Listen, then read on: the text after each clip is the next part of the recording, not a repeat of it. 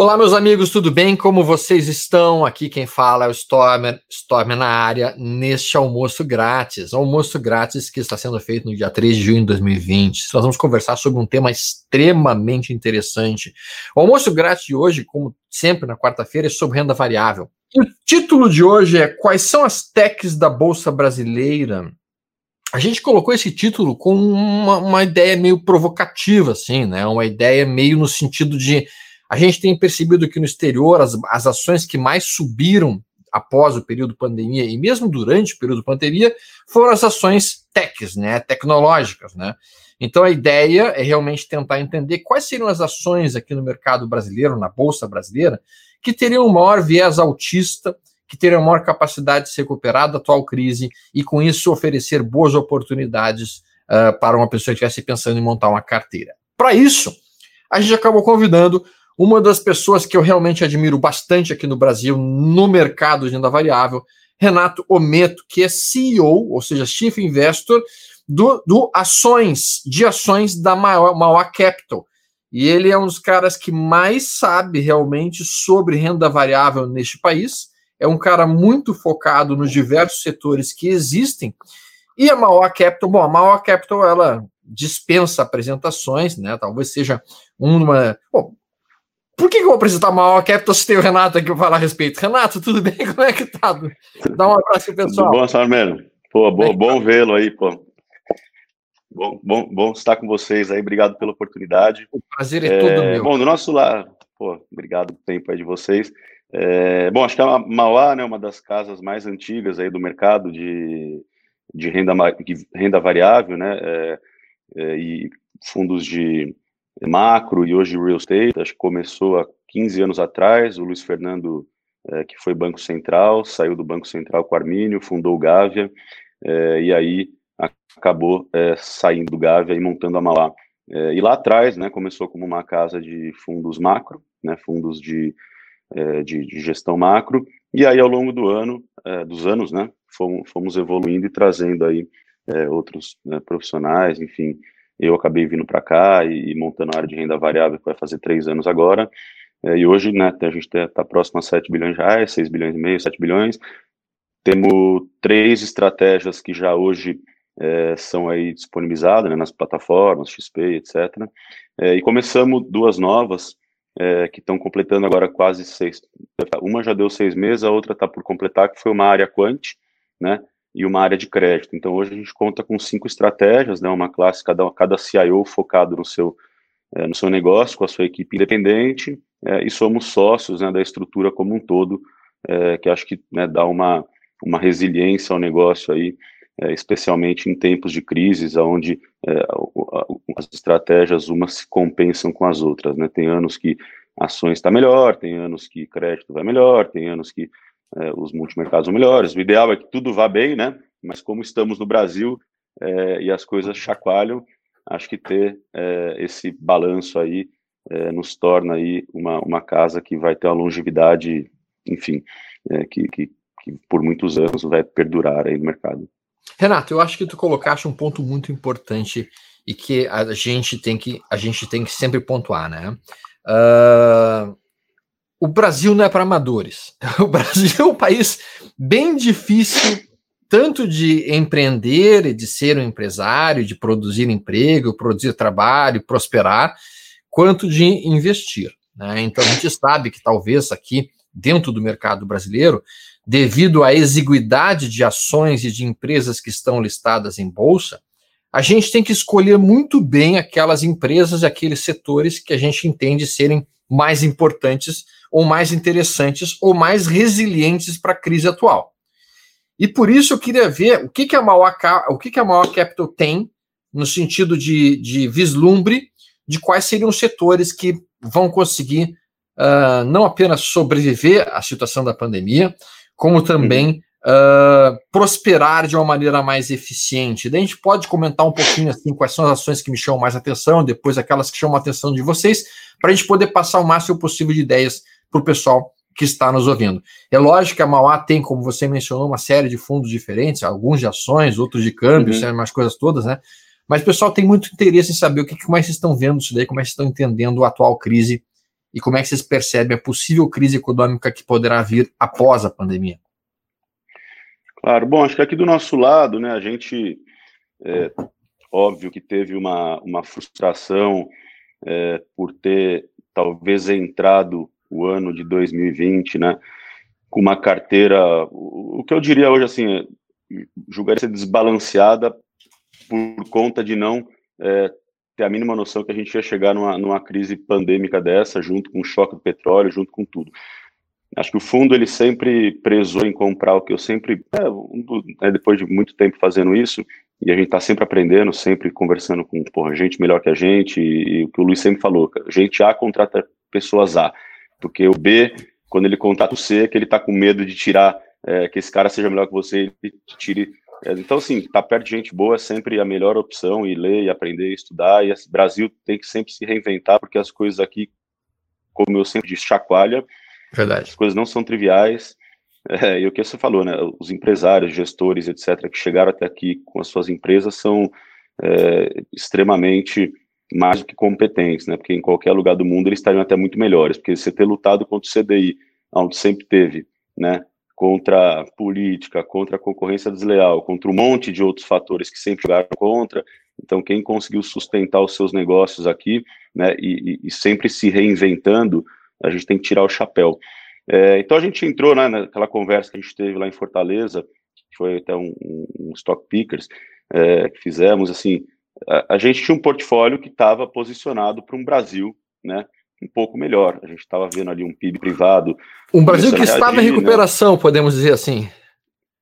E até a, a, frustração é que, por muitas vezes, eu cheguei a mencionar, eu falei, gente, é, os astros estão se alinhando tão bem que só falta lá fora ter uma, desculpa o verbo, mas uma cagada astronômica, e, e a hora que a gente está sentado no cavalo para ele começar a andar, a gente tem algum tipo de fator externo que nos atrapalhe. Enfim, aí veio uma, uma, uma, uma crise né, de doença nunca vista antes, de uma proporção que tomou uma magnitude que né, acho que nunca, muito poucas pessoas, não sei se quem previu talvez foi sorte, veio um choque do petróleo, aí a gente entrou na crise política, tudo junto de uma vez e misturado, né?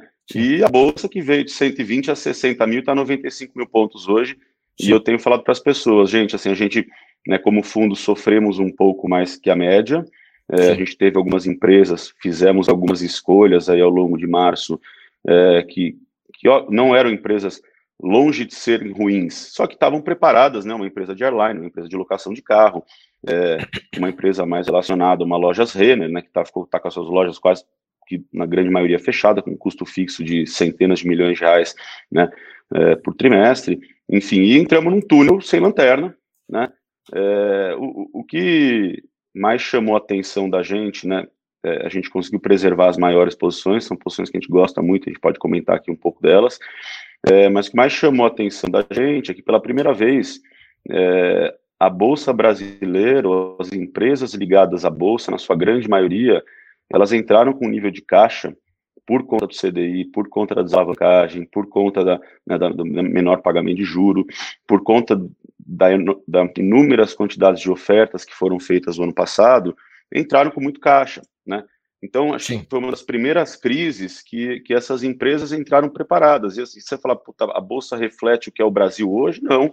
Não. Assim, as empresas da Bolsa, elas estão muito mais preparadas e nossa preocupação é o micro e médio.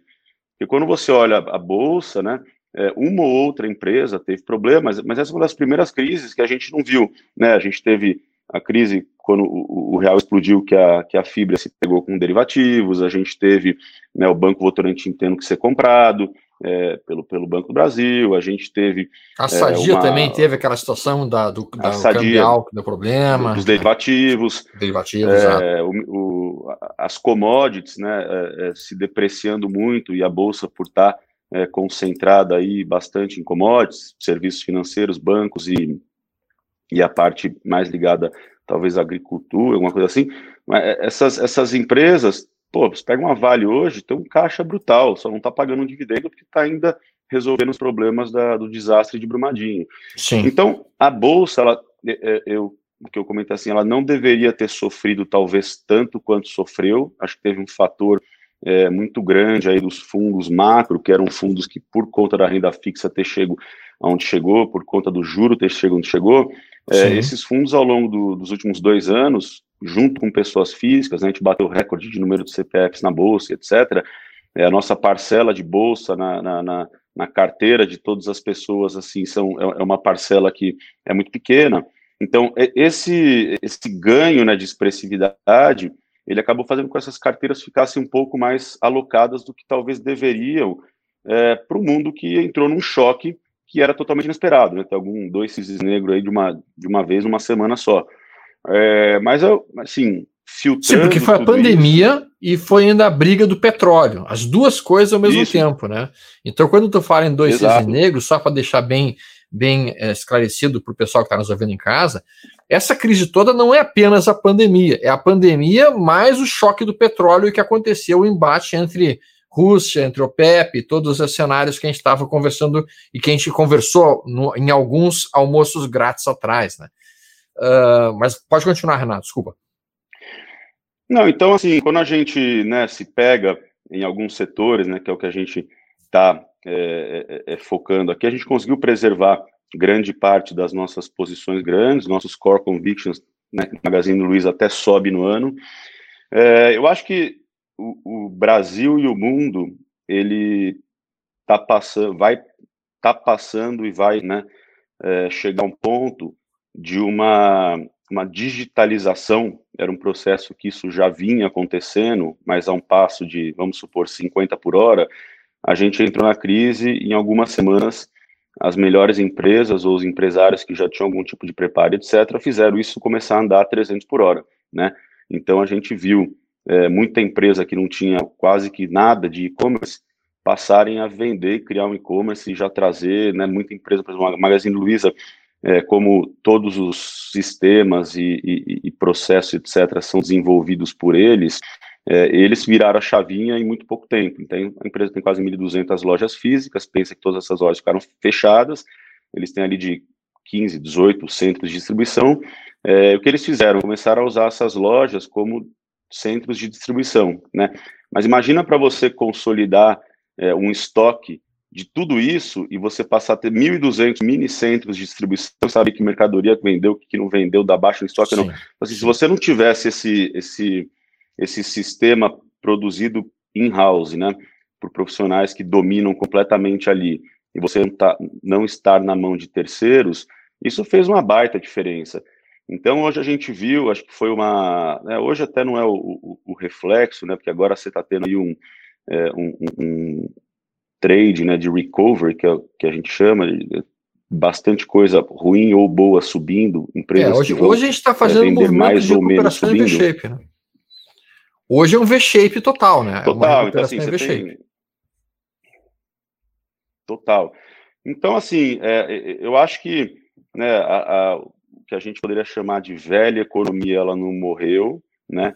Mas essas empresas, mais uma vez, vão ter que passar por um processo de, dessa digitalização. As empresas que já eram mais digitais, elas passaram é, a caminhar a passos mais rápidos e mais largos, né? É, então, né, voltando mais uma vez ao Magazine Luiza, que é o que a gente tem, mas até uma Via Varejo, uma B2W, então assim, por que a B2W, é, de repente, virou a melhor performance da Bolsa? Simplesmente, assim, ela vendeu mais. O, o GMV, né, que é o, o, o Gross Merchandise Volume, que, que eles têm, cresceu muito pelo, pelo, pelo nível de venda, realmente o, os indicadores são muito bons, a Via Varejo, né, que era uma empresa que a gente falava dentro do e-commerce, ela é meio que a velha economia no, no, no, no online, porque ela estava para trás em relação a essas duas, mas a B2W ela subiu primeiro simplesmente porque ela não tem loja física. Então, assim, o que, que vende online não tem loja física? Puta, B2, B2W, aí teve uma relocação Sim. de capital gigantesca, Sim. né, de do, do, uma rotação de capital, é, o que julgamos ser melhor dessas três? A ah, Magazine Luiza, de repente, ela saiu de 60, foi para 30, hoje está 65, 64, a empresa cruzou seus cento e poucos bilhões de reais de market cap, é, maior que muita empresa, está vendendo muito mesmo. É, e o Minha Via Varejo, que veio de 18 para 5, que está 14 hoje, e tem rumores aí, né, de, de talvez uma oferta de capital para botar dinheiro no caixa para poder é, colocar, é, melhorar né, as operações, o processo, o retorno sobre capital investido. É, mas assim, uma Via Varejo tem loja física bastante, né? Estava passando por um processo com uma equipe nova, gestão nova, um processo de, de é, readaptação né, da, da, empresa e botando lá nos trilhos aí, como ela já tem mostrado que está. A, a, a, Magazine Luiza era uma empresa que já estava é, andando muito bem, o e-commerce crescendo mais de 50% é, ao, ao trimestre, por já 17 ou 18 trimestres consecutivos que eles crescem isso, e o e-commerce passando a fazer é, cada vez mais parte né, em relação ao, a venda né, das lojas físicas, então hoje mais de 50% da empresa já é vendido no e-commerce, e a penetração, que, que era um, um item fundamental né, para o crescimento da empresa, só que essa aceleração de penetração, você pensa assim, até minha mãe com 60 e pouco, 70 anos de idade, que adorava ir tomar um cafezinho no banco, ela teve que aprender a mexer no aplicativo do Itaú, do Bradesco, porque o banco ficou fechado por um tempo, ela tinha que fazer as transferências, mas ela ia lá fazer ainda, né? Como muita gente vai hoje. É, e esses aplicativos começaram a ter uma, uma, uma, uma, demanda muito grande, né? Então, acho Renato, que, né, assim, quando a gente vai para a parte, né, eu, eu concordo com a tua visão. Eu concordo muito com o teu ponto de que, sim, o empresário brasileiro, nas últimas crises, a gente sempre diz que a dor ensina, ensina a gemer, né? Então, como no Brasil a gente vive saindo de uma crise e entrando em outra, o empresário brasileiro vai descobrindo novas técnicas e novas táticas de gestão, e, e, e, realmente a crise atual pega os, os, gestores brasileiros da maior parte das empresas num cenário econômico um pouquinho melhor, com um pouco mais de caixa. Eu te perdi aqui, peraí. Me perdeu, Renato? Espera só um segundinho. Ou se ele consegue retomar a conexão. Acho que caiu a conexão dele. Então, uh, vamos ver se ele voltou. A gente está te ouvindo. Alô? Ele que, nós estamos chovendo e vendo bem. Ele que não nos ouve. Essa aqui eu te perdi aqui.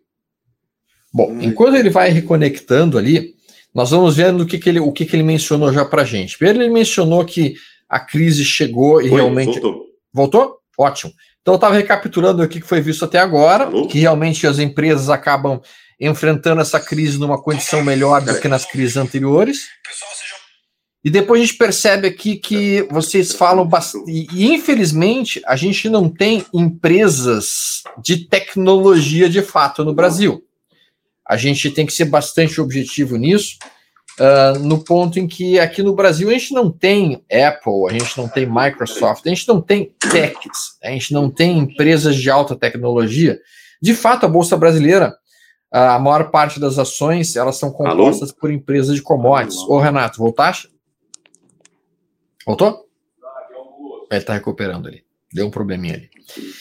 Então a gente realmente tem uma bolsa mais focada em commodities, a gente tem uma bolsa mais focada em produtos uh, que não têm um valor muito agregado, tá? excetuando talvez a Embraer, excetuando talvez a VEG, excetuando talvez essas duas empresas.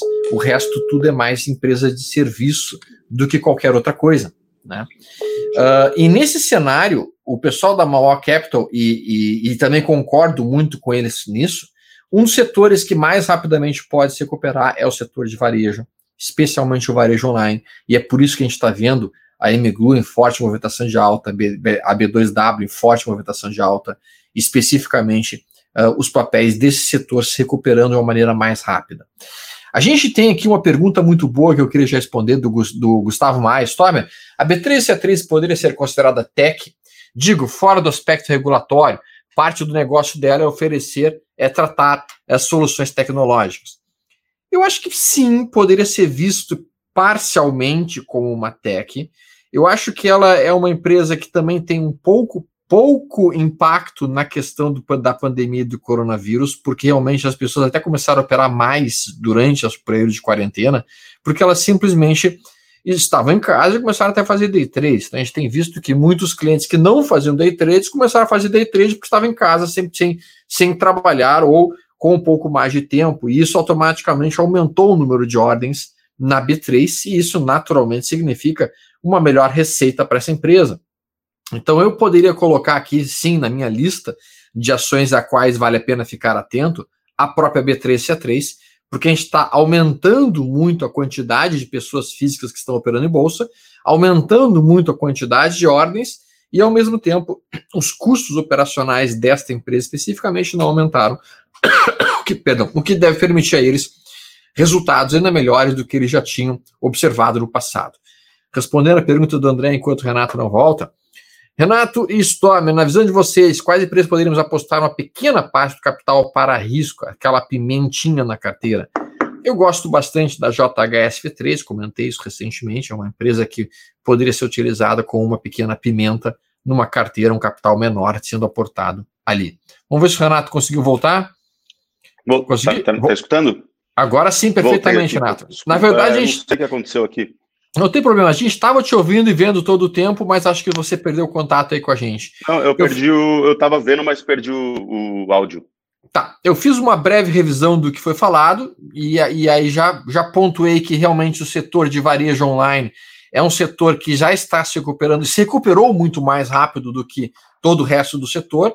Uh, especificamente, algumas empresas, inclusive, já estão acima do, do topo do, do movimento anterior à pandemia.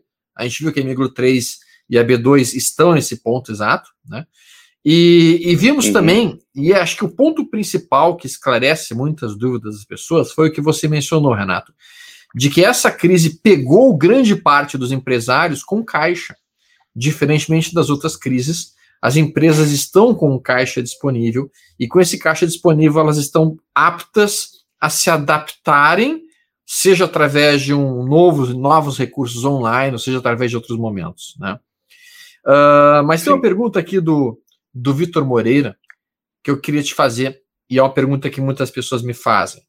Vitor Moreira perguntou o seguinte, Renato, Stormer, a Esmail seria uma boa oportunidade, visto que ela também se relaciona com o meio tech e ela estaria subvalorizada? Aí nós poderíamos falar Smiles e um pouquinho da Ciel. Qual é a opinião do pessoal da Mauá sobre Smiles e sobre a, a especificamente a, a, a Cielo. Cielo. Acho que assim, é, falar primeiro de Cielo, é, e vou fazer uma analogia, né, é, com outros dois investimentos que não tem nada a ver, né, com, o business de adquirência, é, mas, de novo, voltando, né, o business de e-commerce e o business de saúde. Então, aquele papo que a gente teve também em janeiro e, e que eu costumo falar para as pessoas, o que que, que, que leva as ações chegarem onde elas chegam? Né? É o lucro. Então, todo o lucro que ela printa por ano é, e todo o mercado que ela pode conquistar, é, seja por ser mais competitiva, seja, seja porque o mercado é maior. É, e aí, quando você pega essas duas empresas, você pegaria o, o primeiro macro fundamento, né? A gente olha muito micro, mas a gente tem que entender o que eu sempre falo para a turma aqui, achar é, piscinas muito grandes, né? Que você Sim. pode nadar e ninguém te enche o saco. Então, quando você pega um e-commerce no Brasil, é, que hoje não é mais que 6 ou 7% de toda a venda feita no, no país, então 6 ou 7% das vendas hoje são feitas online, significa que você tem uma piscina, você tem um oceano. Então, quem for bom nisso, quem fizer bem isso, e acho que o mundo né, caminha para as coisas é, mais leves, né, mas assim, não ter tanto capital empregado, plantas exorbitantes, terrenos gigantes, né, as coisas vão se compactando e as, tudo tem que ficar um pouco mais ágil e com tecnologia envolvida. Quando você tem essa piscina para você nadar, você consegue ser bom e ganhar muito mercado. É, numa empresa como se fosse uma Rapvida, uma intermédica, onde apenas 25% das pessoas do Brasil têm plano de saúde privado, você tem uma piscina muito grande. Então, se você for um pouquinho melhor que a média, é, você pode ser muito bem sucedido e vai ter pouca gente no seu cangote. É, uma Cielo, que aconteceu é, quando as empresas foram listadas lá atrás, ele tinha uma piscina gigantesca, que era praticamente tudo que fosse transacionado, ele cobrava um FII exorbitante é, no cartão de crédito, e de repente as pessoas, é, outros players, né, outros gigantes, outras pessoas empreendedoras, eles viram que, poxa, é, com pouco capital empregado e, e, e, uma tecnologia que não é ciência rocket da science, né, não é uma fórmula, não é uma patente, foram é, foram criar uma SpaceX, mas assim, foram criadas dezenas de adquirentes e subadquirentes. Aquela piscina que era gigantesca, que cobrava um FII de 4, 5% para você simplesmente passar o seu cartão, ele começou a ser reduzido. Né?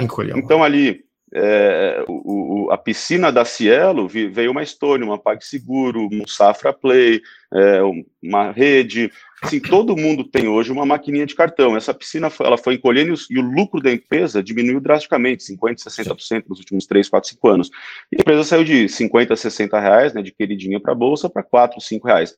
Eu acho que é, isso poderia ser o que a gente chama de um trade, né? Você comprar, sei lá, quatro, vender a oito, a sete, falar, pô, dobrei meu capital, etc.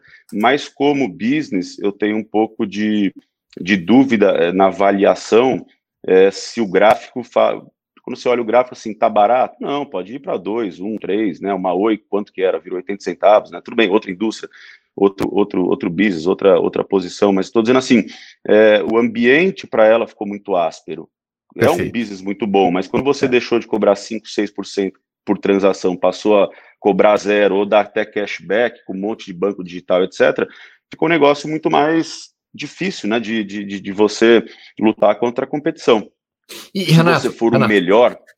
Talvez é... essa seja um ponto, talvez esse seja um ponto que quando a gente precisa investir em techs ou empresas tecnológicas, a gente tem que sempre ter em mente, né? Que inovações ou mesmo disrupções tecnológicas podem pegar uma empresa excepcional e daqui a pouco transformá-la em uma empresa completamente dinossáurica ou jurássica, né? Uh, quanto a Smiles, tu considera ela uma empresa né? tech né? ou não?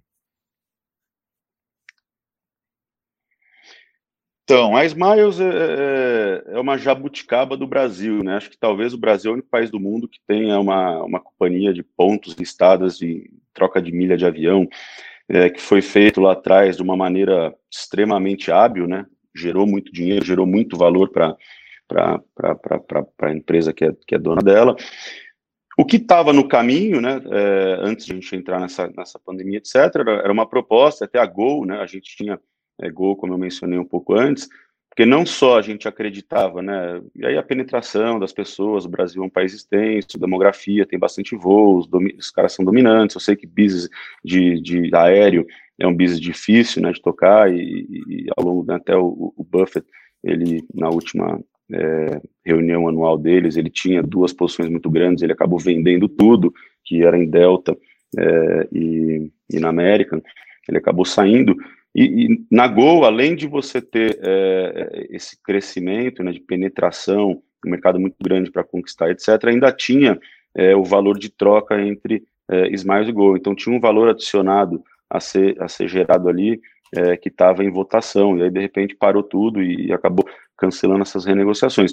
Eu acho que a empresa ela pode se reinventar ainda, é, mas eu não julgaria ser uma empresa assim ainda tão tech, né? Ela poderia ter, ter bastante coisa a se, a se conquistar, mas acho que seriam outros caminhos né, a se percorrer. E, obviamente, como ela depende muito dos pontos gerados etc., é, e a gente está com bastante.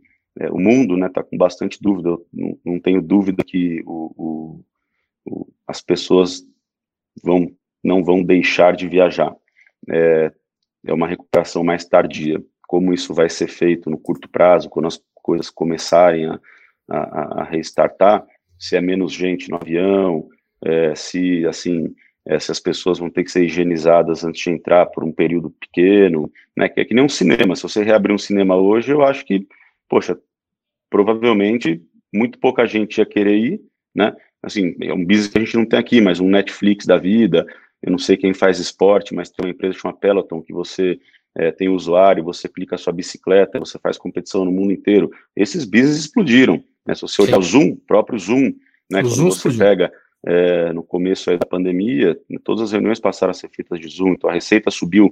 É, o múltiplo da empresa, provavelmente ele não acompanhou a valorização desses nomes no mercado, mas ao longo do tempo ele vai se ajustando. Né? As pessoas estavam é. pagando mais por, um, por, um, por uma exponencialização né, de, de, de um potencial crescimento de lucro, é, mas aquilo estava tendo seu aumento né, e acréscimo de, de penetração nesses serviços que por conta da pandemia, passaram a ser muito mais usados é, por necessidade. Né? Como, e aí, como, como... como o mundo sai disso, é uma maneira que vai ser super interessante. A gente tem aí feito, e você também deve estar tá acompanhando, mas né, aberturas na Europa, na China, os business que voltaram no começo, não voltaram.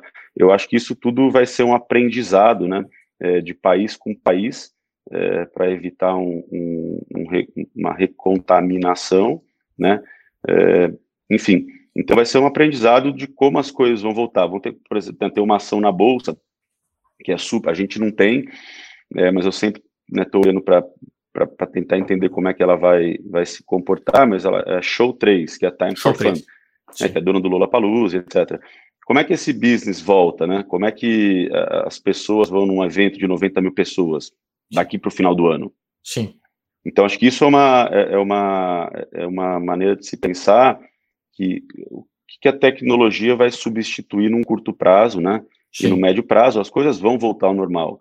Eu Sim. acho que uma, né, o que todo mundo sempre fala, é difícil é, as pessoas né, terem um estômago de olhar e falar, pô, que a gente falava ali há um mês, dois meses atrás, três meses atrás, puxa, é, se você tiver uma renda disponível que você não precise investir em bolsa, obviamente você quer começar ganhando, mas tem muito valor e muita coisa aqui da bolsa, mas você tem que comprar e esquecer. É, ou você comprou uma ação que estava 10, foi para 5, é, e, e, como a bolsa é um, um, local que você tem a oportunidade de comprar e vender todo dia, aquilo te dá uma ansiedade desnecessária. Se fosse Sim. você monta uma empresa, na semana seguinte o business começou a ir mal, você não vai vender a empresa, né? Mas se você tiver a oportunidade de, num clique do home broker, fazer isso, às vezes as pessoas acabam, acabam né, é, por impulso, é, fazendo besteira. Né? E aquela frase de comprando topo e vendendo fundo. O cara compra topo na, e vende fundo. escutando agora de, de novo. Não sei o que está acontecendo aqui, peraí. É, então isso que o Renato está mencionando é um ponto importante que acontece quando o cara é trader muito curto, né? Ele compra o topo, dá uma recuada, ele se assusta, vende tudo e aí fica um caos, né? E ele acaba perdendo dinheiro em cima de empresas excepcionais. Né? Isso muitas e muitas vezes acaba ocorrendo, né? Uh, ele vai retomar ali a, o áudio dele, enquanto isso a gente pode conversar aqui um pouquinho, responder a pergunta do Vitor Moreira. Essa seria melhor com o business para longo prazo em comparação a, esse, a essas no ramo tech, por ser uma empresa mais antiga e com vantagem de mercado? Olha só, como eu mencionei agora há pouco, realmente, nós temos pouquíssimas empresas tech aqui no Brasil. Tá? A gente não tem uma Zoom no Brasil, a gente não tem uma Netflix no Brasil, a gente não tem essas empresas que são de Vale do Silício, digamos assim.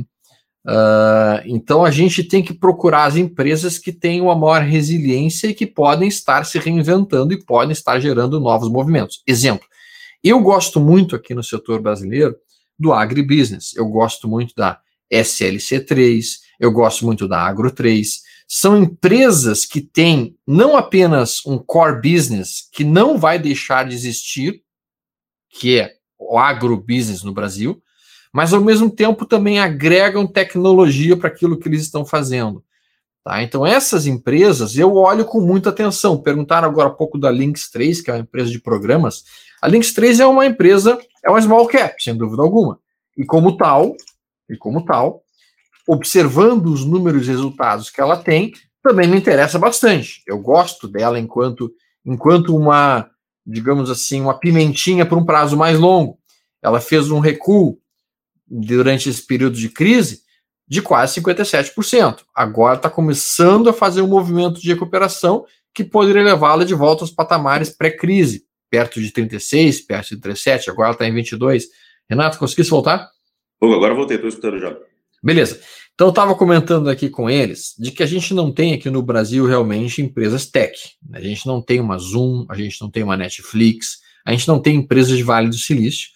Mas então a gente deve procurar por empresas que tenham um, um centro do seu negócio muito resiliente, por exemplo, empresas de agrobusiness, que, que fazem, fazem sentido na carteira da pessoa e que têm um potencial, um upside muito grande devido às inovações que estão ocorrendo. SLC3, Agro 3 e assim por diante. Perguntaram da Lynx 3, que essa sim seria uma, assim, uma empresa de tecnologia, né, de programas de programação, e que tem resultados relativamente bons. O pessoal gosta de small caps aqui, sabe, uh, Renato?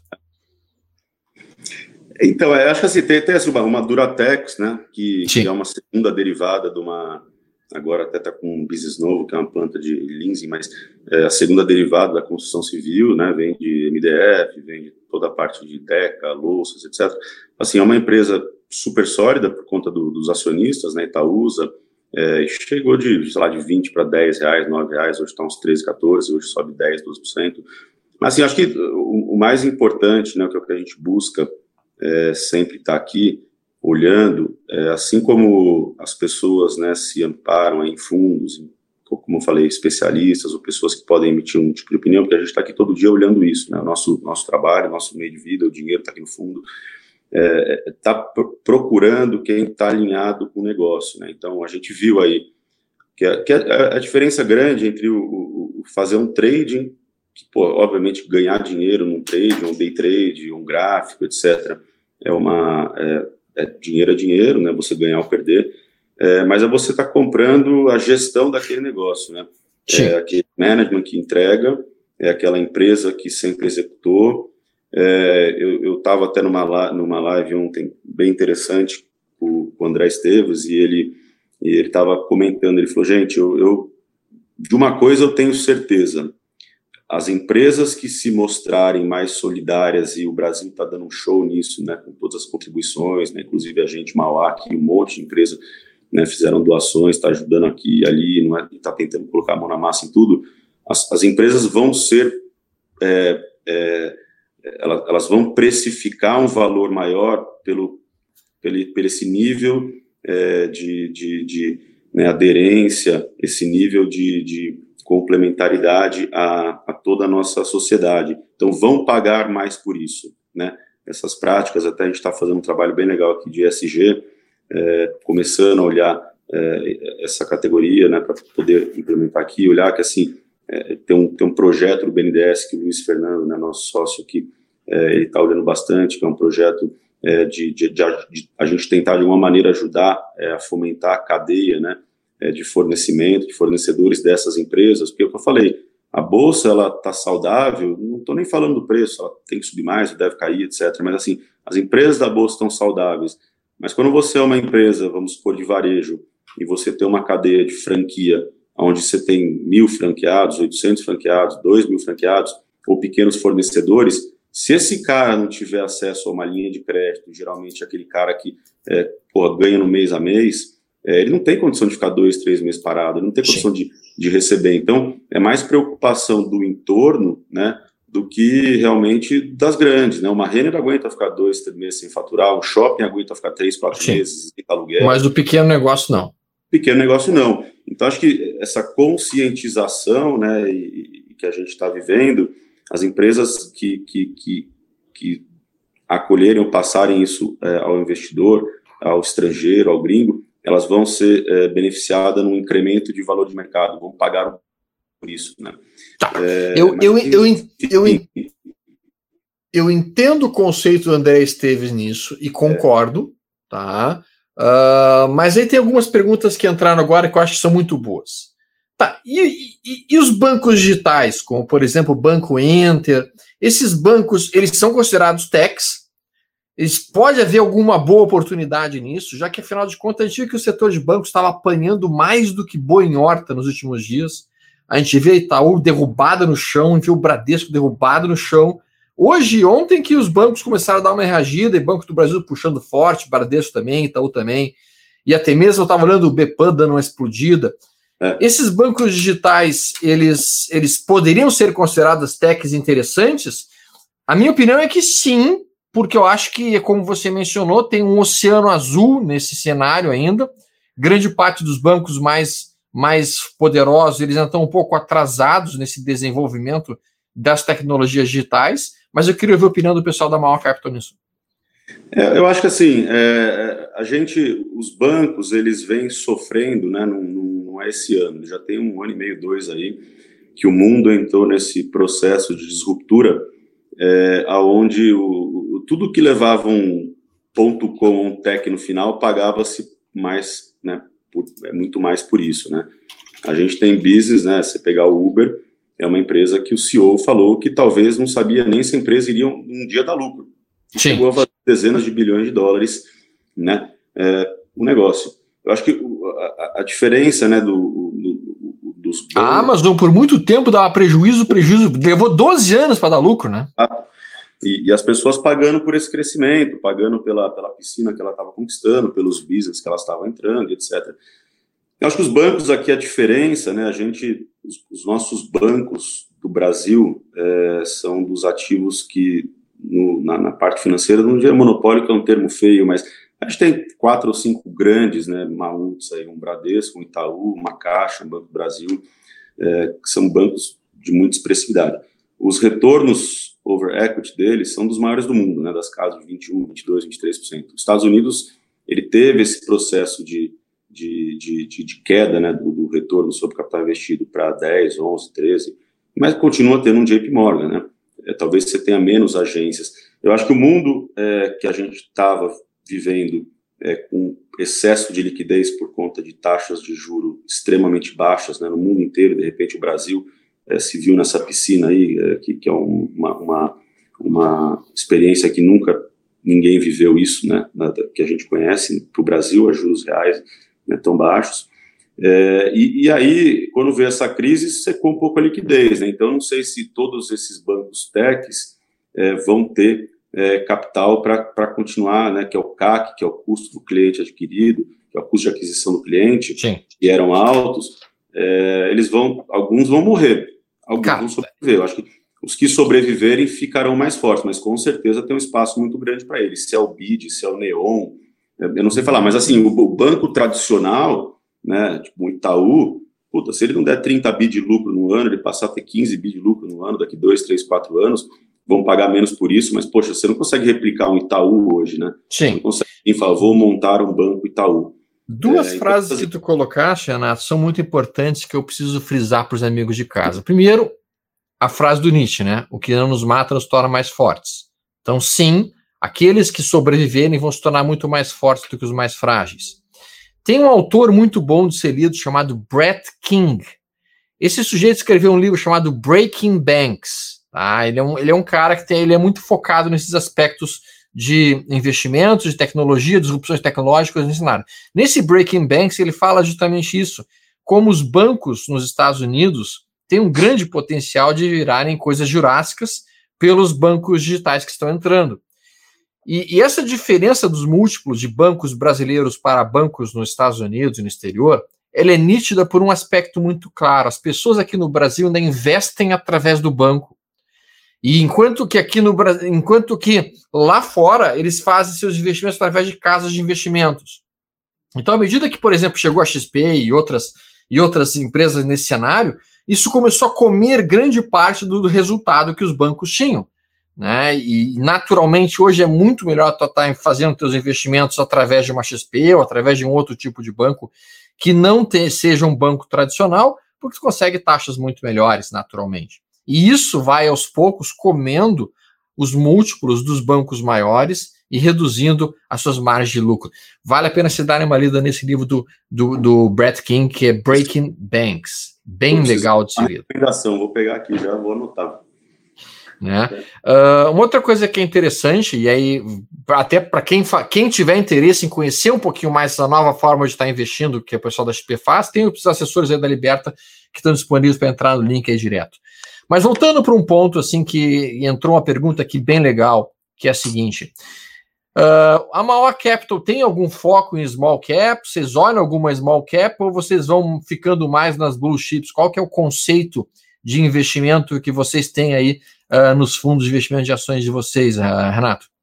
A gente não, a gente não desconsidera, né, no universo de, de cobertura que a gente olha. Então, hoje, né, se você dizer disser que o Brasil tem mais ou menos umas 500 empresas que poderiam ser investíveis, a gente olha na casa de umas 150, 160, né, temos uma equipe de análise totalmente é, focada nisso, com cinco, né, a Carolina, que é nossa sócia aqui, que, é, que toca a parte de análise, é, mais quatro pessoas embaixo dela, divididas por setores.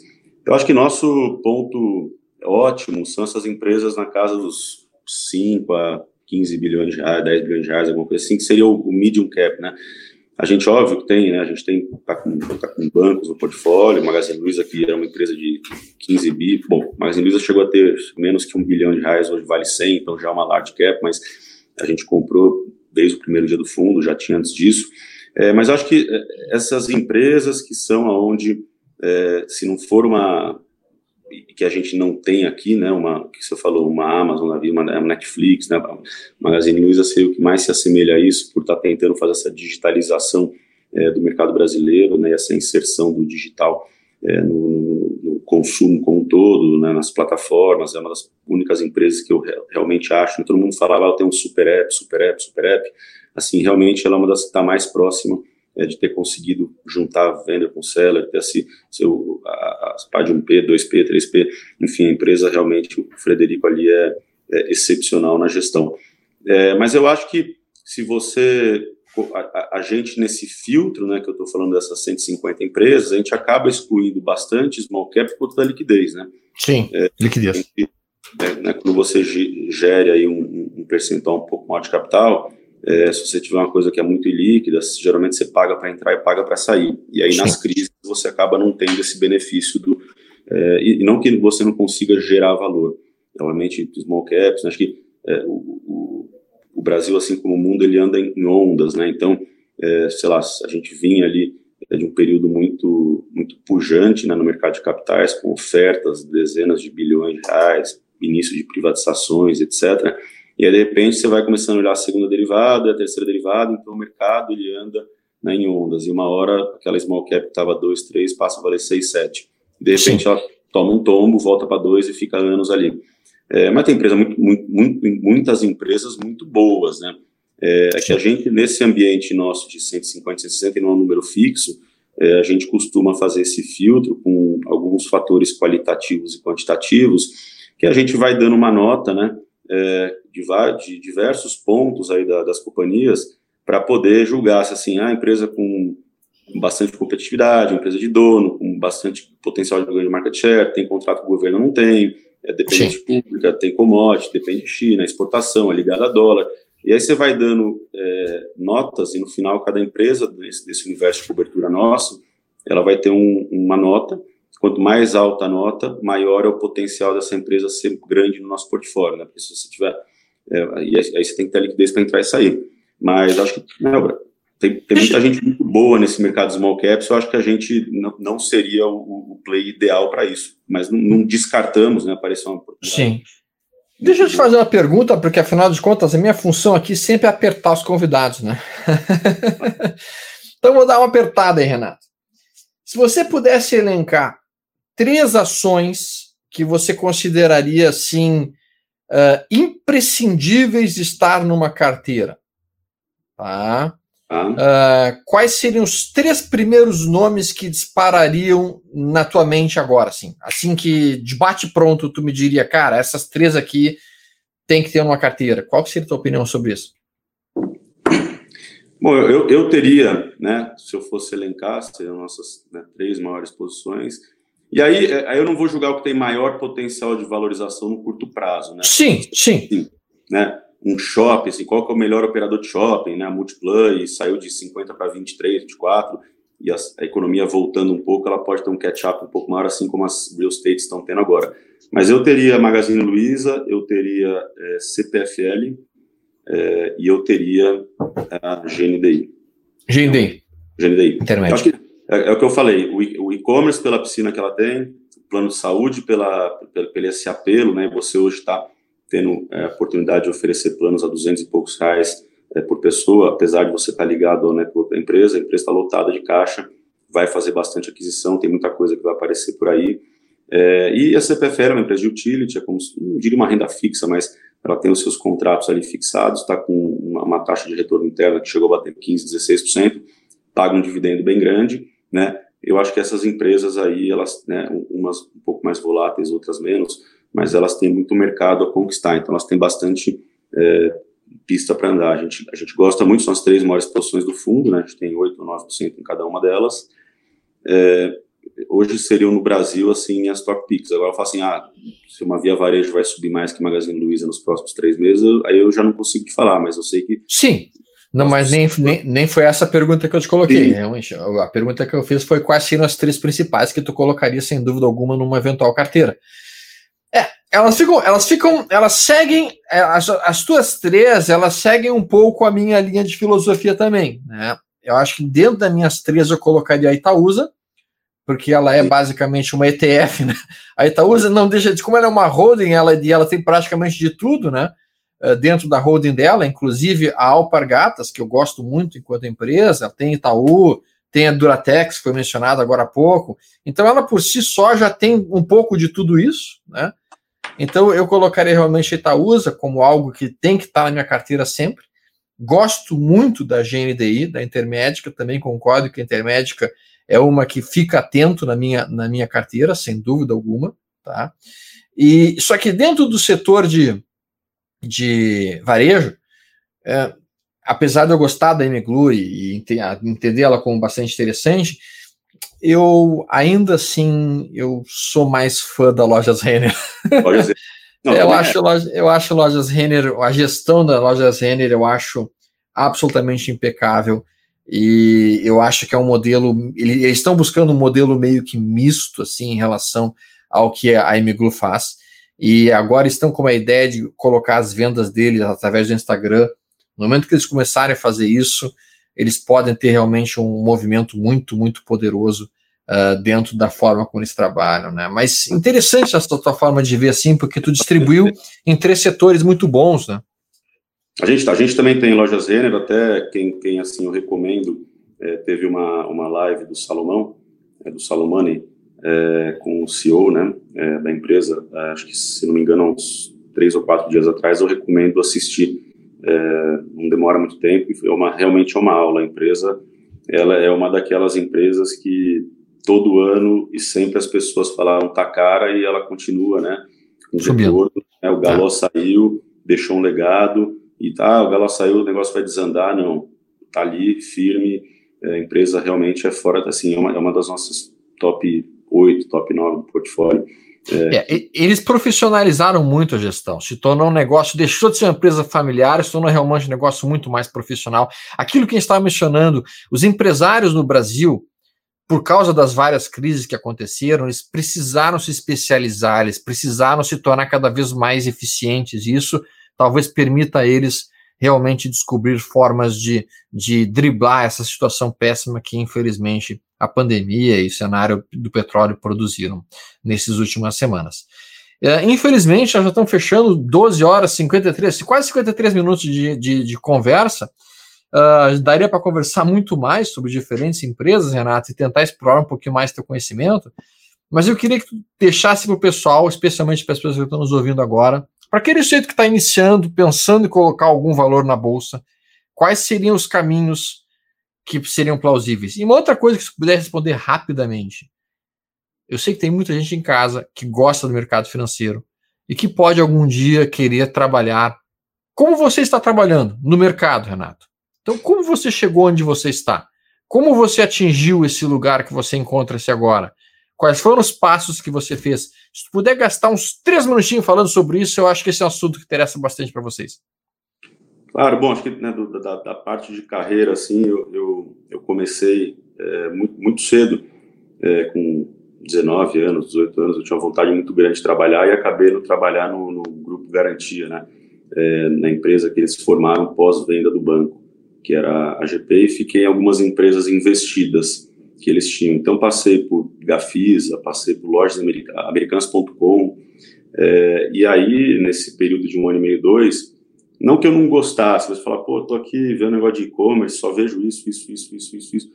É, é, eu gostaria de ter a oportunidade de ler o jornal, você é sempre muito ligado à notícia de jornal, de mundo, todo lugar que eu ia, queria né, pegar a cotação de moeda, saber, entender. É, e, fui desenvolvendo um gosto, saí, né, saí, é, saí disso, fui para Constellation, uhum. que é um bom, né, toda a minha base de análise veio ali, né, com, com o Florei e com o Eduardo, que tinham saído do Family Office do Jorge, do Beto, do Marcel, é, para montar a Constellation, é, e acabei tendo a oportunidade para fora, né, do Brasil, fiquei quase nove anos é, num, num hedge fund que chama Osprey, né, que fazia commodities e ações ligadas a isso, então peguei a crise de 2008 lá na, no olho do furacão, é, e aí fiquei dois anos e pouquinho na 3G, né, é, a, e aí ao longo desse tempo a gente foi formando, é, a gente vai formando e adquirindo né, conhecimento, tomando porrada, aprendendo. Acho que não é um ambiente fácil, é um, é um é desafio intelectual, né? É, a gente, né, quando a gente olha as empresas e fala de tudo que a gente falou aqui, né, Magazine Luiza, Loja Zena, Galó, Frederico Trajano, e aí quando a gente está olhando assim, tocar uma empresa é muito diferente, né, às vezes quando você monta um valuation ali, é, não é talvez só o número que importe, porque as planilhas Sim. aguentam um desaforo gigantesco, né? Então. É... Mas as pessoas não aguentam tanto desaforo, né, Renato? Geralmente. Assim, e eu sempre tive essa é a vontade de assim, ter gente muito boa do, do nosso lado e aprender de muita coisa. Então, é, por mais que a gente tente né, comprar e ficar, esse buy and hold, é, e ter uma visão um pouco mais de longo prazo, a gente todo dia, né, a gente tem a oportunidade de acordar é, e reavaliar se o que a gente tem do nosso portfólio é um negócio que você quer ter. Então, é, é um é business um pouco, é, é, eu diria assim, que você aprende muito. Aí você tem acesso a pessoas competentíssimas, né? Você está tendo essa oportunidade de conversar com você, com os donos de empresa. É, eu acho que a gente não pode virar o que eu brinco assim, um pato, né? Que você não anda, não voa e não nada direito. Sim. As três coisas, você tem que ser, tentar se, se focar é, e, e, extrair do, do, que você é melhor, né? No, na sua competência. E aí, o que não é sua competência que você tem que ter esse desafio intelectual de falar isso aqui, mas você ter alguém bom do seu lado. Sim. Então, acho que é, é ler muito, é, se interessar. Mas tu fizeste de formação, administração, mercado de capitais, o que, que foi? economia, administração, e aí eu fiz um curso é, lá fora, que não chegou a ser um MBA, porque eu acabei não fazendo todas as eletivas que, é, que talvez tenha sido uma besteira, porque eu não quis fazer assim marketing, eu não quis pegar a parte Sim. de é, recursos humanos, eu fui focado né, no, no, financeiro, no, no balanço, em, em, economia, em mercado de capitais, fusões e aquisições, etc. E assim, procurar sempre, é, todos os negócios têm seus desafios, né, e, e muito, né. Então, assim, é ser muito, é, ler muito, tem muita coisa, assim, com o mundo de hoje, então, poxa, na época não tinha uma internet para mim atrás das coisas, sabe? Era tudo livro físico, enfim. Hoje em dia, essas lives, você tem acesso aos melhores gestores do mundo. Com, pega no, no YouTube você tem gente dando aula. É, e sempre está procurando melhorar, né? Eu acho que até a gente aqui, né? A gente, a gente brinca. Não sei se meu filho vai ter essa profissão de gestor de fundo, de ação. Não sei se vai ser um modelo que vai fazer isso, tem muito modelo já que faz isso. Se vai ser um robô, uma inteligência artificial, lá sei o quê. tem até o, o Luiz, a gente desenvolveu aqui o Mauá Lab, né? Sim. Então, a gente tem aqui um, uma areazinha de tecnologia para tentar ser melhor ou, ajudar, né, ferramentas que ajudem a gente a conseguir ler muita coisa. Porque tem As tomadas de decisão, sim. Dois mil e-mails por dia, três mil e-mails por dia. Se não tiver um filtro, e tentar pegar. A gente está implementando, tá? Tem muita coisa que está no, no, no, envolvimento. Mas eu acho que tem, tem, que tem, tem que ter esse gosto, assim, não é. Se, tem gente que né, costuma só, ah, eu gosto, mas você tem que acordar aquela vontade de, de fazer. Sim. O gosto tem que te dar é, um, um, tesão, assim, eu diria que você tem que estar tá engajado, assim, Perfeito. suas pessoas, assim, assim, assim como nós, está sempre ali se reinventando. Sim cara tem que ter realmente muita, muita dedicação, sem dúvida alguma. Mas isso já deixa o pessoal um pouco mais orientado de que, qual seria um caminho possível, já que muita gente pensa sobre isso, pergunta sobre isso. Acho que é uma coisa que pode interessar a todos. Uh, Renato, agradeço muitíssimo a tua presença. Ficaram perguntas que eu não consegui responder, como por exemplo da Local Web, como por exemplo da SKIA, da Fleury. Infelizmente a gente não vai conseguir responder todas elas. De repente, se colocarem no comentário, no próprio canal, eu posso eventualmente tentar responder por ali as perguntas de todos, tá? Uh, agradeço muitíssimo a tua presença e certamente, certamente, pela quantidade de perguntas e interesse das pessoas, eu acho que de repente a gente pode combinar outra conversa nossa, que a gente pode trocar uma outra ideia. Tá? A gente aqui do nosso lado, uh, agradecemos muito aí a, a, a, abertura, né, a parceria com vocês.